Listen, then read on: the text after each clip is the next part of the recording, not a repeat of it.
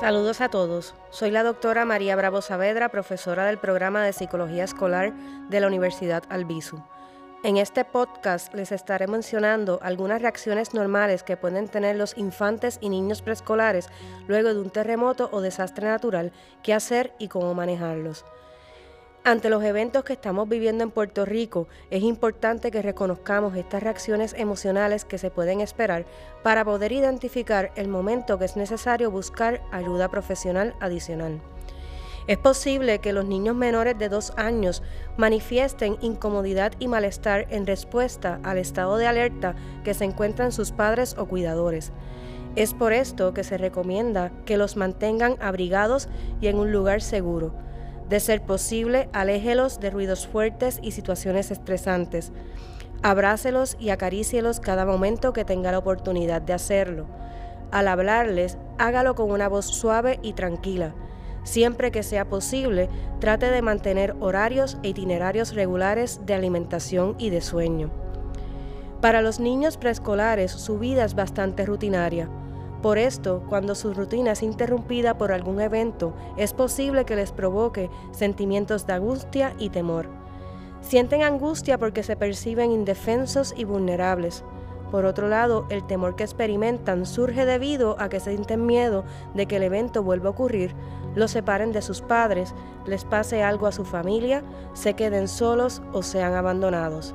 Es posible que algunos niños exhiban esta angustia y temor realizando comportamientos de etapas anteriores al momento de desarrollo en el que se encuentran. En otros casos, es posible que algunos niños decidan permanecer en silencio. Se le recomienda a los padres o cuidadores de niños de edad preescolar que han experimentado un terremoto o desastre natural que les supla las necesidades primarias de sus hijos, como brindarle comida, agua y descanso si es posible, continúe una rutina regular de comida y sueño. Permítale jugar y dibujar, alejándolos de los eventos traumáticos hacia temas que los hagan sentir mejor y seguros. Busque la manera de provocarle un sentimiento de seguridad a los niños, dedicándoles tiempo, hablándoles, abrazándolos o realizando otra actividad que usted sepa que le provoca bienestar a su hijo. Demuéstrale que están calmados ante la situación. Refuérceles que estará con ellos para protegerlos. Si es necesario que usted se aleje de su hijo, déjele saber que volverá y déjele saber en cuánto tiempo lo hará. Háblele sobre las personas que están trabajando para mantener la seguridad de todas las personas involucradas en el evento. Enséñele formas adecuadas de comunicar y expresar sus miedos. Explíquele de forma sencilla lo que está ocurriendo. Ausculte las explicaciones que han escuchado y corrija aquello que no sea correcto. Proteja a su hijo de los eventos que pueden recordarle el suceso.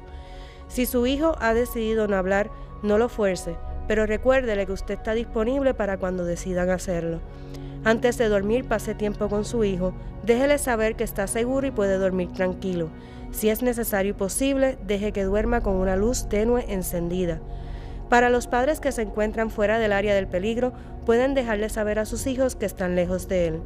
Según la American Psychological Association, al reconocer las emociones normales que pueden provocar los terremotos y otros desastres naturales, ayuda a que los individuos puedan controlar sus sentimientos, pensamientos y comportamientos, facilitando la recuperación de las personas involucradas.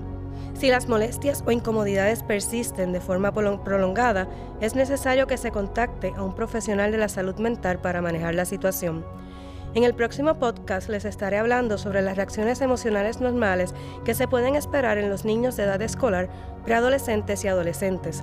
Les recuerdo que si usted considera que su hijo o algún niño o adolescente cercano a usted necesita ayuda adicional, se puede comunicar con nosotros a la línea de crisis para apoyo emocional al 939-274-9651. Recuerda que en Albisu estamos para ayudarte.